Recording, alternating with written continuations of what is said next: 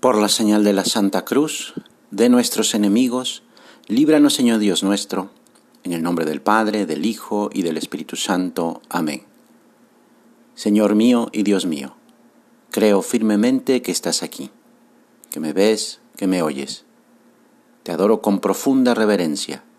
Te pido perdón de mis pecados y gracia para hacer con fruto este rato de oración. Madre mía Inmaculada, San José, mi Padre y Señor, Ángel de mi guarda, interceded por mí. Estando Jesús en Cafarnaúm, dijo unas palabras que eran distintas a todas las que había dicho. Fue un discurso que cambió la historia de la humanidad. Yo soy el pan de vida. El que viene a mí ya no tendrá más hambre, y el que cree en mí jamás tendrá sed. Él es el alimento para la vida eterna. Las palabras de Cristo son de un realismo tan fuerte que excluyen cualquier interpretación en sentido figurado. No está contando una parábola. Si Cristo no estuviera realmente presente bajo las especies del pan y del vino, este discurso llamado discurso del pan de vida carecería absolutamente de sentido y de fuerza. Sin embargo, aceptada por la fe la presencia de Cristo en la Eucaristía, sus palabras resultan inequívocas y muestran el infinito y entrañable amor de Cristo por cada uno de nosotros. Ante el murmullo de protesta de todos los que lo escuchaban en la sinagoga, también se escucha por ahí, dura es esta enseñanza, ¿quién puede escucharla y seguirla? El Señor podría haber dado marcha atrás y decir, amigos, no se preocupen, He hablado de carne, sí, pero solo se trata de un símbolo. Lo que quiero decir es que se trata solo de una comunión de sentimientos. Todo lo que he dicho es una metáfora.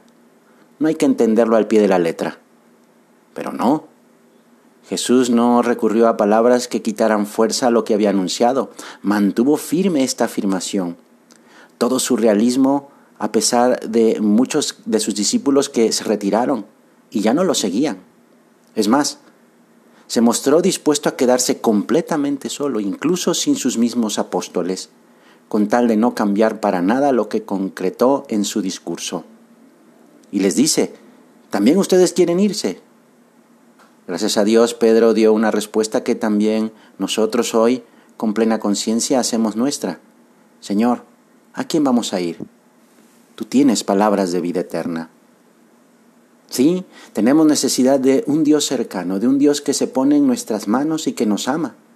Así se porta Jesús con nosotros, acercándose en la Eucaristía para ser nuestro alimento, alimento que da vida eterna. Si alguno come de este pan, vivirá para siempre, y el pan que yo le daré es mi carne, es vida para el mundo.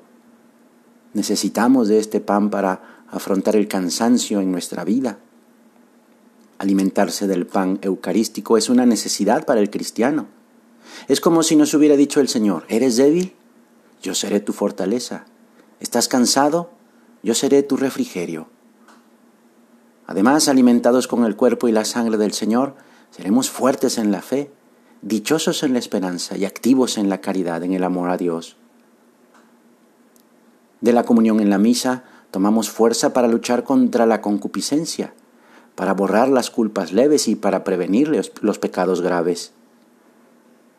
Jesús en la hostia santa nos habla de entrega, de una entrega total, generosa, una entrega que es disponibilidad completa.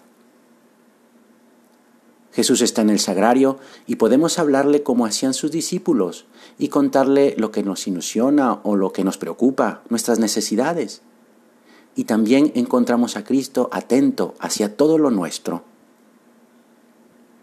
Contemplando la Santísima Eucaristía con ojos de fe, vemos hecho realidad lo que San Pablo escribía en una de, sus cartas. Me amó y se entregó por mí. Jesucristo me amó y se entregó a sí mismo por mí. Se ha quedado por amor entre nosotros y nos ofrece su ser entero de hombre y de Dios. Cualquier persona, hombre o mujer, enfermo o sano, pecador o justo, puede aplicarse con toda verdad esas palabras del apóstol, por mí. Mi Dios vuelca toda su grandeza en mí cuando lo recibo. Entonces nos preguntamos, ¿correspondo yo a esta locura de amor de Cristo con mi cariño y veneración en la Eucaristía? El sagrario es para mí el necesario punto de referencia que hace que mi alma se escape para acompañar al Señor en el sagrario de la iglesia más cercana.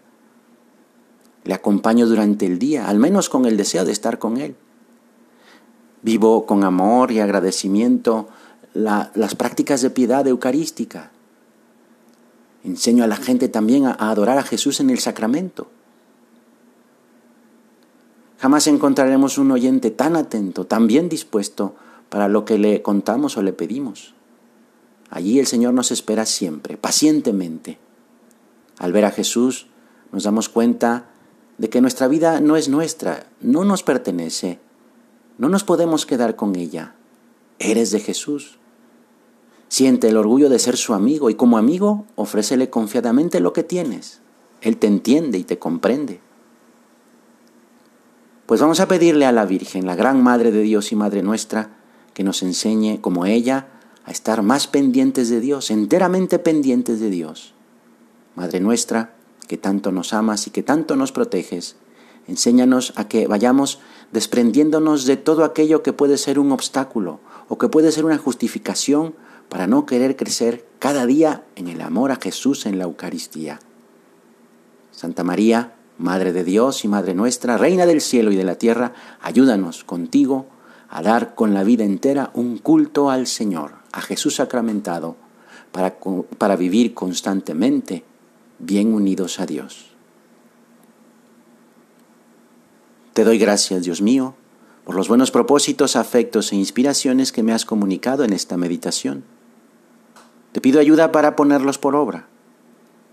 Madre mía Inmaculada, San José, mi Padre y Señor, Ángel de mi guarda, interceded por mí.